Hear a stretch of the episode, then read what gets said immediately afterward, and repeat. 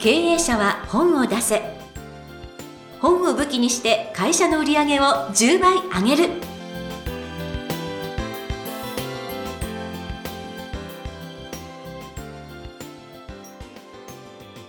皆さんこんにちは。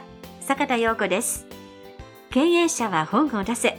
本を武器にして会社の売り上げを10倍上げる。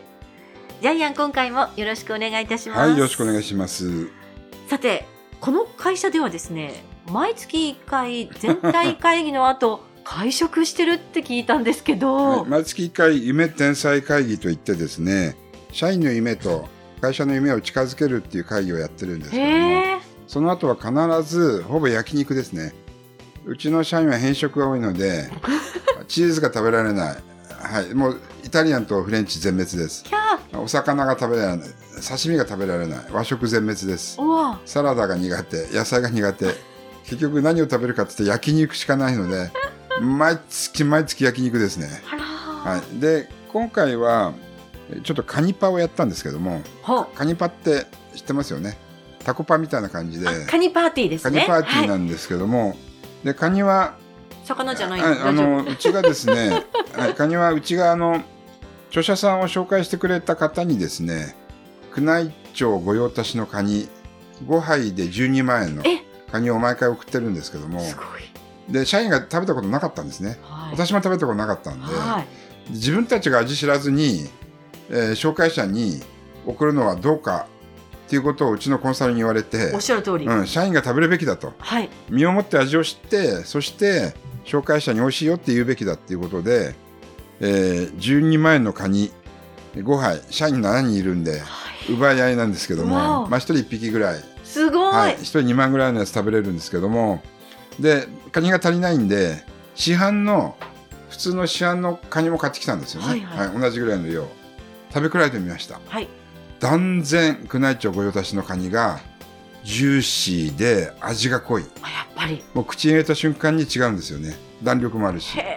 ところが市販のカニは水っぽくて、うん、えー、やっぱりパサパサしてる。口に入れてジャイアン昔あのアメ横でひどい目にあったんですけども カニ買ってきて食べたら、うん、スッカスカ、えー、ゴム噛んでるみたい。やだ。あの毎回外に出してまた冷凍庫に固めてそれを繰り返してるからだからアメ横でカニは買うべきじゃないと思いましたね。ああ身をもって。まあ違う店もあるかもしれないけどジャイアンが買った店はひどかったです。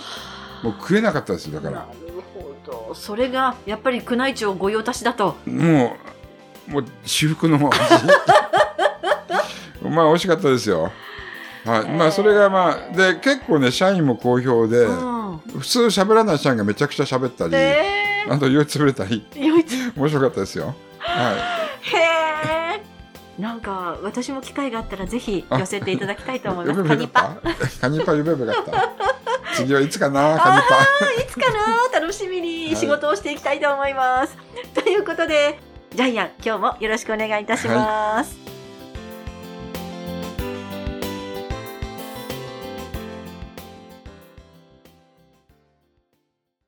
続いて、ジャイアンおすすめのビジネス書を紹介するコーナーです。このコーナーでは、ジャイアンが出版プロデュースをした本を中心に、本を出したい経営者の皆さんに読んでもらいたいというビジネス書をご紹介しています。では、今回の一冊お願いいたします。はい。評判の保育園の始め方と経営改善術。保育園を始める本です。開業マニュアルです。はい。で、実はこれ、需要が多くてですね、ジャイアンが昔やっぱり保育園経営の本を作ったんですけども、タック出版です。資格認定の。はい、はい、その本もずっと売れ続けましたし、まあ今回の本もかなり好評です。えー、ちなみに出版社は修和システム。はい、えー、著者さんは篠田秀成さん。はい、じゃあプロフィールを読んでもらっていいですか？はい。株式会社プラス代表取締役でいらっしゃいます。1978年生まれ、静岡県のご出身。2016年12月から2021年4月現在で、ハッピー保育園6園、静岡に3園、新潟に3園経営していらっしゃいます。そして、ハッピーアカデミー1カ所、ハッピー児童クラブ2カ所をオリジナルのキンダーマネジメント理論を用いて開園、開所し運営していらっしゃいます。美容業をしておられたんですけれども、すべて売却し、保育事業に専念。今後は地域の様々な環境に対応する福祉事業を提案し、地域貢献につなげ、そしてコンサル事業を含めた教育事業にも進出していきたいということです。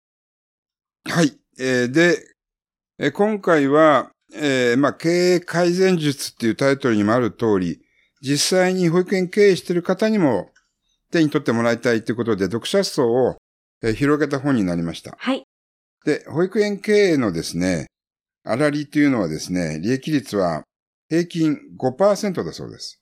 低いですよね。5%は、はい、低いんです。あの、一人社員入れただけで利益が飛んでしまうんですけども。うん、ただこれは、まあ、建前上でですね、実際には、著者さんは、最低でも15%をキープしているので、ねはい、やり方なんですね。はい、ちなみに、補助金が出ます、保育園をね。はい、えさらに、認可保育園になると、集客はいらないです。うんうん、はい、あのー、もう、行政の方が勝手に入れてくれます。えー、で、現在日本で大きな問題になっているのが待機児童の問題なんですよね。はい。え保育所も1000箇所足りてない。うん。え待機児童も東京だけで何万人もいるんだ、うんでいるんですよね。はい。はい。そこで新しく保育園として、えー、これが儲かりますよっていうですね、えー、これがこの本のですね、伝えたいことなんですけども、はい、えっ、ー、とですね、2021年日本の待機児童は5634人。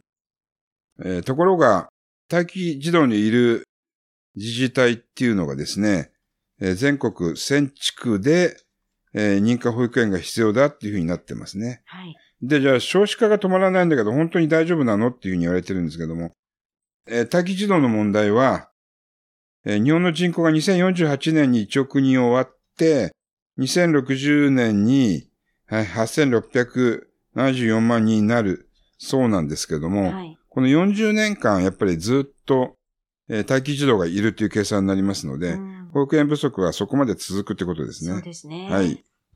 さらにですね、統計に現れない隠れ待機児童が実は溢れていると。そうなんですよ。はい。で、実際に、あの、えー、許認可されていない幼稚園、保育園に入っている子供っていうのは、ここにカウントされないんで、実際はもっと多いんですよね。ね東京だけでも1万人、全国8万人くらいって書いてありますよね。そうですね。うん。いや、もう本当に働く母親にとっては、うん、もうなくてはならない存在なのでね。昔はおばあちゃんに預けてたんですけど、ね、今は各家族なので、そうなんですママ友に預けるケースが多いみたいですよね。そうですね。えもでも、預かってもね、子供怪我したら大変ですよね。そうなんです。そこの問題がね、誰がちゃんと責任取るっていうね、曖昧なので、ちょっとお友達にってなるよりかは、やっぱり保育所に預けたいなっていうのありますね。はい、で、著者のですね、篠田さんがですね、ちょっと異色なキャラクターなんですけども、23歳の時に、理美容師、理容師美容師ですね。理美容師コンテストの総合部門で全国優勝。うん、はい。で、当時の最年少記録を作ってます。はい。さらにはですね、フランスのパリで開かれた世界大会にも参加して、そこで世界14位になってるんですよね。ねしかも地方なので、あのー、静岡なので多分、え美容師としてもずっと大成功できるんですけども、彼は、え結局、なりたい自分になれる人材を育てたいという夢を叶えて、はい、えどんどんどんどん遡っていったら結局子供を、子供のから教育しなければならない。育てなくちゃならないっていうことで、結局それが講じて、保育園を経営したいと思うようになるんですよね。ねすごい。これ一色ですよね。本当に。はい。現在たくさんの園を経営してますよね。はい。はい。えー、で、経営方針がまた面白いです。1、褒める。2、優しくする。3、頑張らせない。努力させない。ねはい。で、これはあの、えー、従業員、えー、保育士さんにもこれでやってるんですよね。はい。はい。で、なぜ、えー、著者の篠田さんの保育園経営が成功しているか。これは、美容業界において、離職率50%。まあ、とにかく入ったらすぐ辞めていく、その女性を管理している方法を、今の保育園のまあ、保母さんですよね。うん、保育士さんに、えー、応用したら大成功の鍵になったということで、これ実は人材活用の本としても読めます。はい。はい。で、どういうふうに、あの、えー、まあ、社員、えー、保育士さんを管理していっていいかっていうのも随所に、えー、書かれているので、ぜひ今、保育園経営している方も含めて参考にしていただきたいなというふうに思います。はい。具体的にどんな言葉を使ってくださいっていうフレーズがね、書いてあって、あの、単に優しくではなくて、こういうフレーズを使ってくださいって書いてあるのはすごく活用ができると思いますね。うん、ジャイアンが一番面白かったのは、えっと、前の職場で嫌だったことは、うちの保育園ではややらなくてもいいですよって声掛けしてるんですよね。はい。これいいですよね。はい。結局何、何らかの理由で他の保育園を辞めて来てるわけなので、うんうん、そこで同じことを繰り返さないために、うん、その方が苦手な仕事とか嫌な仕事っていうのは、うちはなるべく避けさせますよ。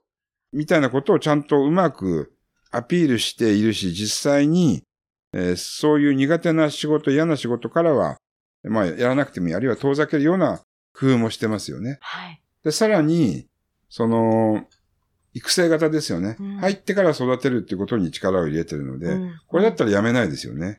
いやー、もうおっしゃる通りです。この離職率の問題ってすごく問題、あの、大きな問題になってますけれども、何がしたいっていうことが主体になってるんですけども、えでも何かがしたくないから転職してきたのに、何かしたいっていうだけ聞いて、じゃあとりあえずこれやってねっていうのがしたくないことだったらやっぱりまたやめちゃうので、ますよね、まずはそこを解明するってこれすごいなと思いました。うん、そうそうあの、やめるときも、あの、結構あれなんですよ、引き止めないんですよね。うん、えー、それ引き止めると、やっぱり近所に住んでるんで、コンビニとかあったらお互いに気まずいんで、ね、わかりました。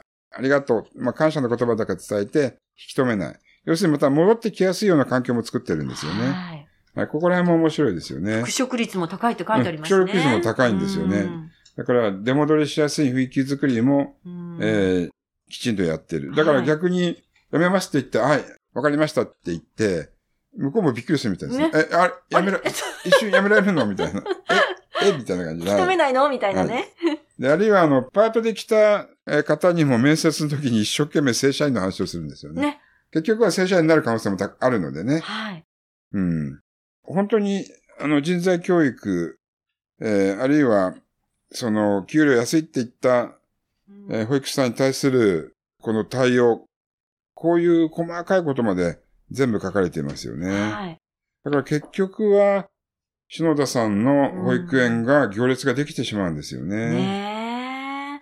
うん、で、まあ、民間保育園の場合は経営安定するんですけども、えー、まあ、なかなか断れない。逆に、そういう問題のある、えー、まあ子供とか、その、親を対応してると、役所の方も、あ、そこだったら大丈夫ってことでどんどん回してくれるんで、ね、そういうテクニックもきちんと書かれています。ね要請から信用される方法とかですね。ねで、園児が19人を超えたらまた一つの園を作るんですよね。で、3歳以上が利益率が、利益率が数倍アップするんですよね。そう、0歳から2歳児は大変、利益も少ないんだけども、うん、3歳児なら保育士1人で20人見られるんですよね。4歳から5歳は保育士1人で30人見れるんで、うん、もうここからは利益がどんどんアップしますよね。えっ、ー、と、もしかしたら、えー、15%じゃなくて30%ぐらいもいくかもしれませんけども。はい。やっぱりその量より質っていうかね、そういうパラダイムシフトも起こってますよっていうことをね、ちゃんと指摘されておられたり、はい、これはやっぱり保育園事業に関わってる人には、もうバイブルになるようなすごい本ですよね。はい、実際に保育士さんも、あの、保母さんやってますじゃなくて、地域の人たちを幸せにする仕事をしてます。何ですかそれ？そこで保育士やってますっていうふうに答えるようにしてるんですよね。はい、もう教育が細部まで行き届けている、えー、本です。はい。ということで、まあ、保育園に関わる方は特になんですけれども、人材教育に関しましても素晴らしい、あの、所見が書かれてますので、ぜひとも皆さん手に取っていただきたいと思います。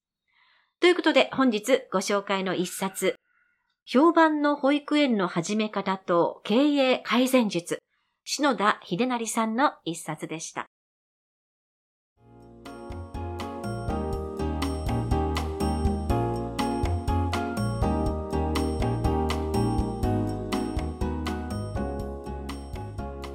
続きましては、ブックウェポンのコーナーです。このコーナーでは実際に本を使ってどうビジネスに生かすか、そして成功するのか、ジャイアンから伝えていただきます。では、今回のテーマ、お願いいたします。はい、えー、黒字経営はマネジメントが9割。著者の篠田さんは、やはりマネジメントがうまいから、保育園経営を成功してますよね。はい、これはもうすべての会社ですね。っていうか、美容室でやっていたマネジメントを保育士に応用したら、うん、えー、まあ、行列のできる保育園ができたということなので、えー、やっぱり社員を生かすも殺すもマネジメント次第だと思います。えー、先ほど言いましたけども、保育士さんに嫌いな仕事はやらせない。パート面接なのに正社員の話をする。で、保育士がやったことに関しては、できるだけ褒めたり肯定したりします。子供同士が喧嘩していても、両方悪いで、喧嘩両成敗じゃないですね。ちゃんと言い分を聞いて、両方とも肯定してあげる。はい。えー、こういう形でですね、今までにないマネジメントが、この本には随所に書かれています。まあ、人を認める系ですよね。えっ、ー、と、まあ、育てるのもそうですけども、採用もリファラル採用、紹介採用が多いですよね。はい。いい自社での会う、えー、保育士の紹介はもうそのまま、えー、面接フリーパスでですね、即採用に踏み切るそうなので、えー、ここら辺も育成型っていうのが、あの、とってもいいですよね。えー、先ほど言いました、褒める優しく頑張らせない、努力させない。このマネジメントっていうのは、基本的にどの現場でも使えると思いますので、ぜひ応用していただきたいなというふうに思います。はい。ということで、今回のブックウェポン、黒字経営はマネジメントが9割でお話をいただきました。ありがとうございました。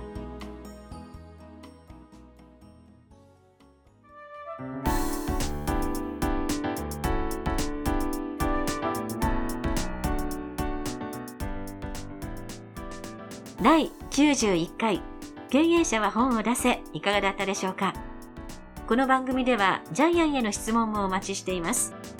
本を出して売り上げを上げたい方は、天才工場のホームページをぜひチェックしてみてください。それではジャイアン、今週もありがとうございました。はい、ぜひ経営者の皆さん、強いマネジメントで社員のやる気をアップさせてください。